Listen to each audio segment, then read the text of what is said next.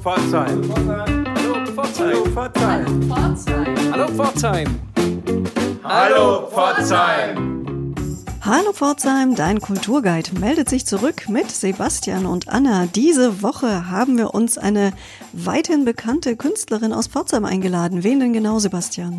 Wir haben uns Viola eingeladen und sie sollte tatsächlich weithin bekannt sein und sogar über die Grenzen der Goldstadt hinaus. Viola hat ihr Atelier in der Marti-Straße, wo sie sich vor zwei Jahren im ehemaligen Pfarrhaus eingerichtet hat, ist bekannt für ihre bunten, farbenfrohen, fröhlichen Bilder und Skulpturen und sie erzählt uns, wie sie derzeit mit der Corona-Pandemie umgeht, wie sie malt, wie sie arbeitet und was sie sich für die Zeit danach wünscht.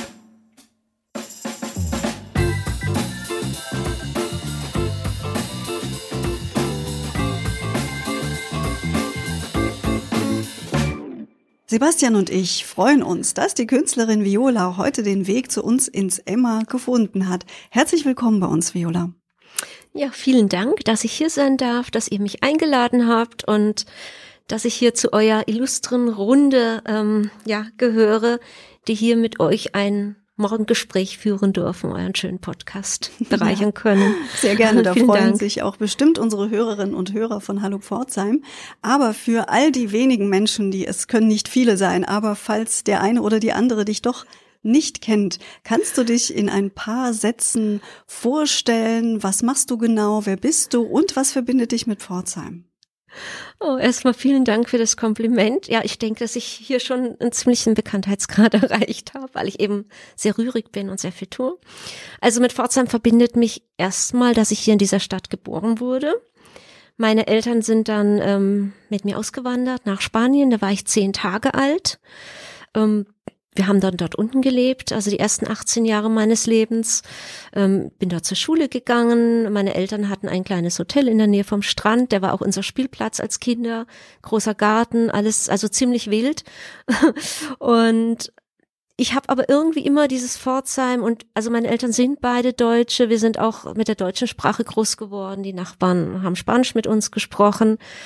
Meine Eltern, wie gesagt, in diesem Hotel haben wir als kleine Kinder immer so ein bisschen mitgeholfen in der Küche. Und die Sommerferien habe ich aber immer bei meiner Oma in Pforzheim verbringen dürfen. Und das war total schön, habe ich mich immer riesig gefreut. Ich hatte immer irgendwie einen Bezug zu Pforzheim und zu Deutschland, habe mich dann hier immer eingedeckt mit Schokolade, Rittersport, ähm, vielen, vielen deutschen Büchern. Ich habe schon früher immer wahnsinnig gern gelesen und wir hatten da nicht so die Möglichkeit, an deutsche Literatur zu kommen in, in, in Barcelona. Also es fing dann erst an. Genau, und irgendwann nach Beendigung der Zu Schulzeit mit 18 bin ich dann mit meiner Familie wieder nach Pforzheim gekommen, also mit meiner Mutter und meinen beiden Geschwistern, habe eine Ausbildung an der Goldschmiedeschule gemacht, ähm, zwei Jahre die Berufsfachschule war auch hochinteressant. Dann die dritte, das dritte Ausbildungsjahr in einer Firma in Pforzheim und habe dann noch drei Jahre als Goldschmiedin gearbeitet, um dann ein Studium an der Fachhochschule für Gestaltung zu beginnen und habe diese ganze Zeit des Studiums auch genutzt, schon sehr viel zu malen, auszustellen. Also das fing alles schon so ein bisschen da an, war auch teilweise ein bisschen Alibi fürs Malen. Ähm, ich war tagsüber in der Schule, aber ich habe sehr viel Freizeit auch gehabt. Das zeichnet hier ähm, die Hochschule ja auch aus. Ähm, wir haben ganz tolle Professoren gehabt in Malerei, in Zeichnen, in Plastizieren.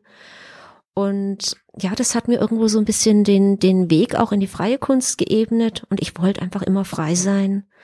Und wie gesagt, hatte die ersten Ausstellungen schon während des Studiums und ja, das ging dann irgendwie immer weiter. Ähm, klar konnte ich noch nicht von der Malerei leben am Anfang, aber ich habe das irgendwie gewollt immer.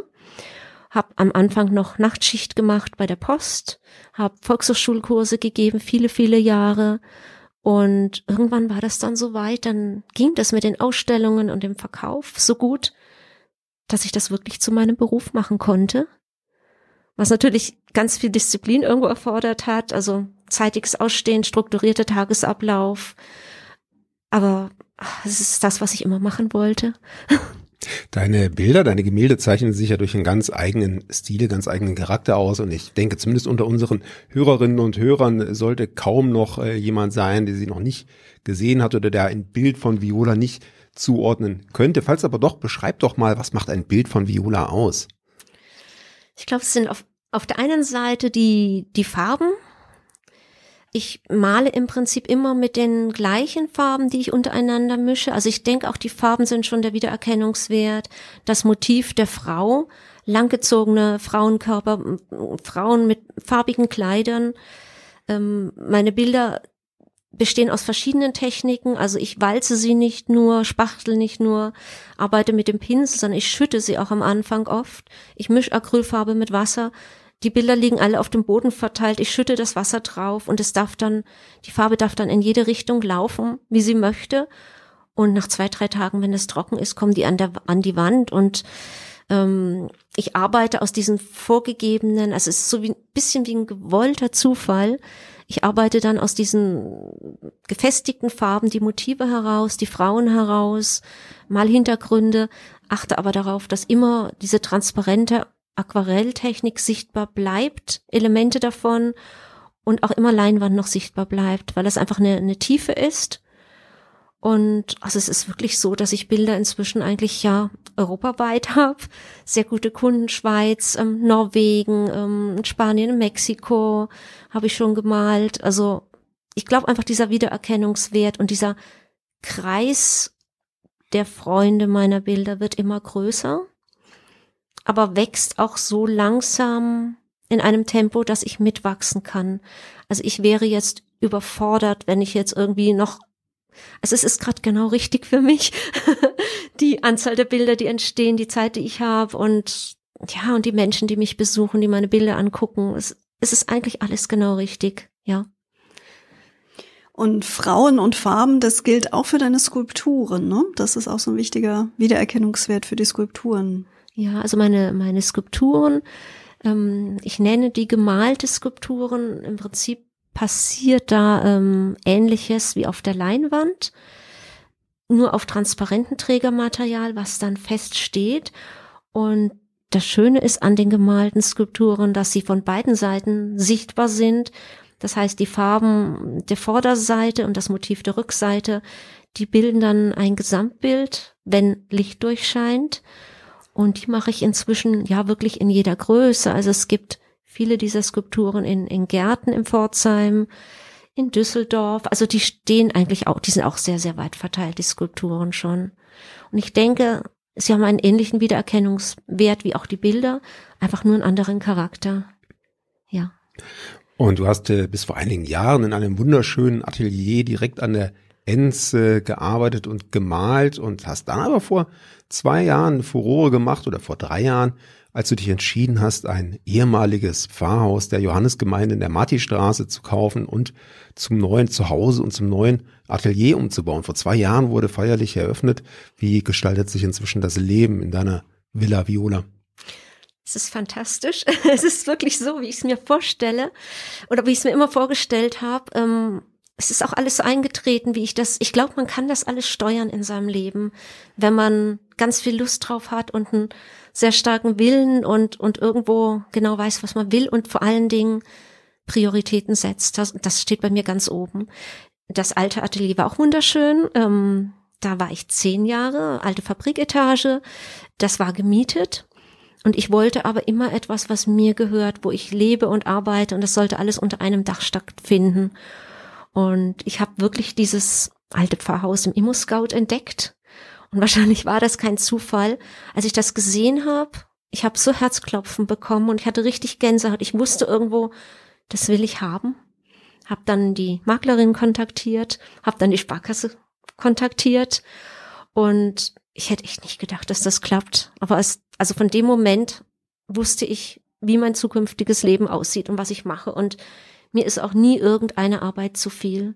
Also ich habe in dem Haus, ich habe Nächte verbracht, Morgen, ich habe den ganzen Bauarbeiterschrott und Schutt immer weggebracht. Ich habe also dieses Haus, ich kam rein und es hatte auch schon diesen Geruch, diese Atmosphäre, die man sich so vorstellt. Also der Geruch ist ganz wichtig. Es war auch nicht muffig, es war trocken, es war es war einfach wunder wunderschön und ja, dann habe ich das umgebaut und möchte, möchte eine, ja, ich denke, der, der Garten geht schon in die richtige Richtung, innen auch. Also so nach dem Beispiel der, der deutschen Künstlerhäuser. Ich liebe das, wie die ihre großen Gärten davor haben, drin gearbeitet haben, sich getroffen haben. Ich freue mich wirklich auf den Zeitpunkt, wenn ich wieder Gesellschaften geben kann. Ich will Lesungen da drin geben.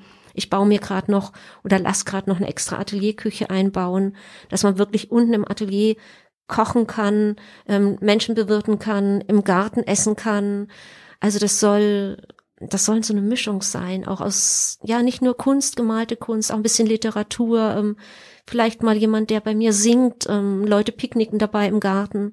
Also das soll so alles beinhalten, was mit Menschen zu tun hat und was mit Kunst zu tun hat und was mir Spaß macht. Und der Garten spielt ja auch eine große Rolle für deine künstlerische Arbeit, hast du uns schon verraten. Ja, ich liebe meinen Garten. Also ich, so mit den, mit den Händen in der Erde wudeln und jeden Tag, ich stehe wirklich jeden Morgen, also ich stehe immer um halb sieben auf, also ich, auch ich brauche so ein gewisses Raster oder gerade ich. Und dann gehe ich im Schlafanzug in die Küche, koche mir einen Tee. Und während das Teewasser kocht, äh, stehe ich am Fenster und gucke wirklich von oben, wie viel Blätter gerade im Frühjahr neu gesprießt, gesprossen sind, ähm, wie weit mein Maronibaum ist, ob die Hortensien jetzt ein bisschen mehr ausschlagen, der, der, der Blutbaum, der Liebesbaum, kriegt ganz starke rote, rote Blüten gerade. Also es ist für mich, ähm, ich weiß nicht, wie das andere Künstler machen, aber meine Inspiration für all meine Bilder ist wirklich Garten, die Natur, Spaziergänge im Wald, ein Spaziergang über den Wochenmarkt in Pforzheim, ähm, einfach Menschen zu beobachten, Natur zu beobachten.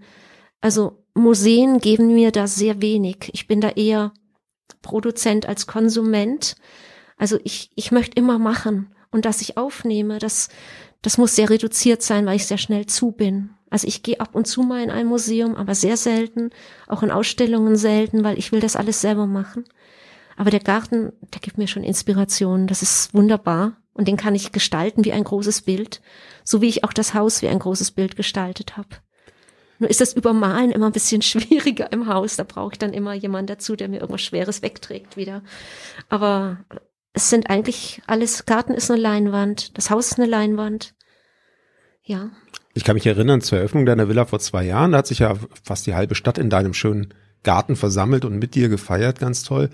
Und äh, du hast ja das Haus auch, äh, wie du eben schon gesagt hast, drauf, drauf eingerichtet, dort regelmäßige Events stattfinden zu lassen, wie das auch früher schon in deinem Atelier war. Und ich denke mir, da war einiges geplant und dann kam uns Corona dazwischen. Ja, da war es dann. Fand ich jetzt aber nicht so schlimm. Also ich bin jetzt einfach mal ganz ehrlich. Ich habe auch am Anfang gedacht, oh, wie wird das und kommt dann überhaupt noch jemand? Ähm, aber ich, ich habe so einen tollen Freundes- und Kundenkreis und, und Menschen um mich herum, die sind in den letzten 30 Jahren, also ich stelle jetzt seit 34 Jahren aus.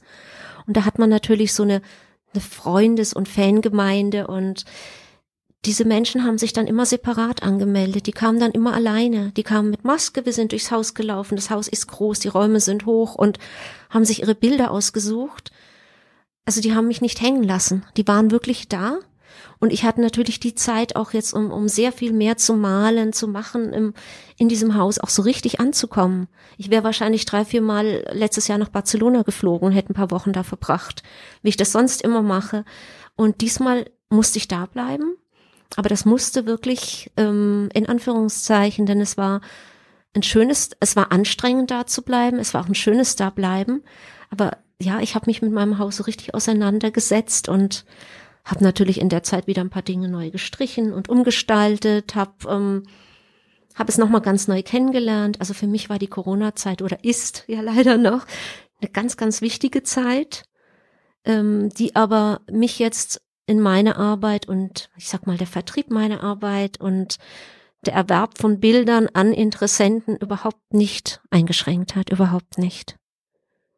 Viola, worauf können sich denn Menschen, die deine Kunst mögen, freuen, wenn Corona vorbei ist? Was planst du für die Zeit danach? Oh, auf ganz viel. Also einmal, einmal können sie sich darauf freuen, sagen wir mal, wenn sie zu mir kommen, um sich Arbeiten anzusehen ob das jetzt im großen Kreis ist oder im kleinen, die werden in meinem Haus ganz, ganz viel entdecken. Also es ist auf der einen Seite die, die Kunst, die neuen Arbeiten, die sie sehen und dann natürlich der Rahmen, in dem ich diese Arbeiten präsentiere. Also es ist oft so, die kommen meistens nicht mal in den zweiten Stock hoch, weil, weil sie so viel entdecken. Also ich habe in meinem Haus so viel Details verarbeitet. Da ist ganz viel Katalonien drin, da ist Spanien drin, ähm, mit Fliesenbildern, ähm, mit den Farben auch. Da ist ein bisschen Jugendstil drin, da ist ähm, sehr viel Mischeinrichtung. Also eigentlich die Einrichtung meines Hauses ist meine Handschrift genau wie mein Bild, meine Bilder. Und Menschen, die kommen, ich verköstige, verköstige die auch ganz arg gerne, Entschuldigung. Also es gibt natürlich Kaffee, ich, ähm, ich koche auch sehr viel. Also ich mache zunehmend, seitdem ich in diesem Haus wohne und seit Corona, ähm, endlich mal wieder ganz viel selbst, Paellas, Reispfannen, ähm, Dinge, die ich auf dem Markt frisch einkaufe. Ähm, wenn Menschen kommen, den steht eigentlich dieses ganze Spektrum des Hauses einrichten, die Kunst, der Garten, dieses ganze Gesamtbild zur Verfügung und Essen und Trinken ähm, und Gespräche untereinander. Und darauf freue ich mich riesig. Und ich möchte wahnsinnig gern Lesungen machen bei mir im Haus. Ich möchte äh, mal jemanden singen lassen, mal vom Theater vielleicht irgendwo einen Auftritt. Ich möchte Picknicke machen im Garten. Also ich plane ganz viel spannende Dinge und bei all diesen Dingen, die ich plane, ist mir immer ein ganz hohes Niveau auch wichtig. Egal, ob das jetzt das Essen, das Getränk ist, ähm, alles natürlich regional, ob das jetzt meine Arbeiten sind, da habe ich auch einen riesengroßen Anspruch. Also ich hänge kein Bild an die Wand, von dem ich nicht hundertprozentig weiß, das ist jetzt gut. Also ich finde es jetzt gut. ähm, ja, das ist irgendwo das Spannende, was, was uns jetzt oder was mir jetzt hoffentlich bevorsteht in nächster Zeit. Und es gibt wirklich vieles, was ich plane und freue mich drauf loszulegen wieder. Ja, da sind wir auch ganz äh, gespannt drauf. Aber ich habe eben noch mal festgestellt, man kann kaum drei Sätze mit dir sprechen, ohne dass du auf deine spanischen Wurzeln verweist. Und du hast ganz klar noch einen Koffer in Barcelona stehen. Ähm, aber ist denn das Haus, das du dir jetzt hier äh, geschaffen hast, auch so ein bisschen äh, einfach eine, eine Erklärung an Pforzheim, dass du hier in Pforzheim zu Hause bist? Und äh, können wir davon ausgehen, dass wir dich nicht langfristig an Spanien verlieren werden irgendwann wieder? Also ich habe mich für Pforzheim mit dem Kauf dieses Hauses endgültig entschieden. Im Prinzip habe ich mich schon vorher entschieden, habe aber immer ein bisschen so mit dem Gedanken gespielt, ach, eine Wohnung da unten in Barcelona und regelmäßig runterfahren. Also ich würde auch gern mal wieder mehr Spanisch sprechen, ähm, diese Mentalität der Menschen da unten. Aber ich denke, das ist gut, wenn man, man muss irgendwo sein Zuhause haben, sonst ist man immer hin und her gerissen. Und mein Zuhause, mein Umkreis, meine Freunde, die Menschen, die ich mag, ähm, die leben alle in Pforzheim. Und hier will ich auf jeden Fall bleiben bis zum Schluss und in meinem Haus bis zum Schluss. Und werde mir einfach dieses Spanien aufheben, um es zu bereisen, um dort abzuschalten. Ich werde dort nicht malen. Man braucht immer so eine Stätte, wo man, sagen wir mal, ja, einfach seine Freizeit genießt, wo man nicht malt, wo man, wo man, wo man so privat ist, sagen wir mal. Mir geht es ja auch so, wenn ich in Pforzheim unterwegs bin oder aus dem Haus gehe, ich treffe im Durchschnitt fünf bis zehn, 15, 20 Leute. Man kennt sich, jeder kennt einen. Das ist wunderschön. Das ist eine riesengroße Familie. Und da unten bin ich halt anonym und das gefällt mir. Da kann ich auch mal die Haare offen lassen und an den Strand gehen und ähm, einfach Bücher lesen stundenlang. Und also da bin ich irgendwo und jeder braucht so verschiedene Punkte in seinem Leben, aber ich werde aus Pforzheim niemals weggehen. Ja, liebe Viola, das war jetzt eine ganz schöne Liebeserklärung noch an unsere Stadt und unsere Stadt Pforzheim versuchen wir auch mit unserem Kulturpodcast möglichst positiv und zugewandt darzustellen. Wir freuen uns, dass du uns heute hier für unsere neue Sendung ein bisschen was aus deinem spannenden, bunten und schönen Leben erzählt hast. Wir wünschen dir alles Gute, freuen uns äh, schon auf die kommenden Veranstaltungen, die es ganz bestimmt wieder geben wird bei dir, wenn nicht im Juni, dann im Juli oder im August. Ähm, da sind wir uns ganz, ganz sicher. Vielen Dank, Viola. Tschüss. Vielen Dank, liebe Anne. Vielen Dank, lieber Sebastian.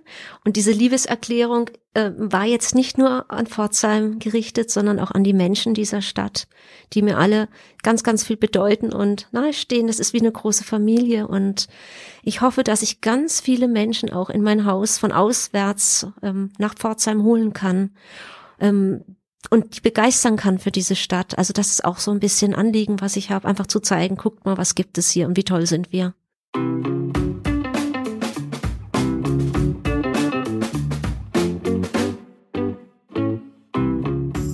Ja, während Viola schon von ihrem nächsten Urlaub in Spanien in Barcelona träumt, gibt es durchaus momentan Gründe daran zu glauben, dass der Sommer ein bisschen entspannter werden könnte für uns alle, auch hier in Pforzheim und auch mit schönen kulturellen Veranstaltungen, vielleicht Open Air, wer weiß. Ja, vielleicht gibt es ein Open Air des Theaters auf dem Waisenhausplatz, da gibt es jedenfalls schon einige Planungen, es sind neue Ausstellungen angedacht, die vielleicht auch wieder besucht werden können. Wir bleiben auf jeden Fall für euch dran und schauen, dass wir für euch berichten können, dass ihr auch rechtzeitig mit am Start sein könnt, wenn es denn vielleicht in diesem Sommer tatsächlich wieder losgeht. Bis dahin bedanken wir uns, dass ihr wieder zugehört habt, freuen uns, wenn ihr nächste Woche wieder mit dabei seid. Tschüss, sagen Anna und Sebastian.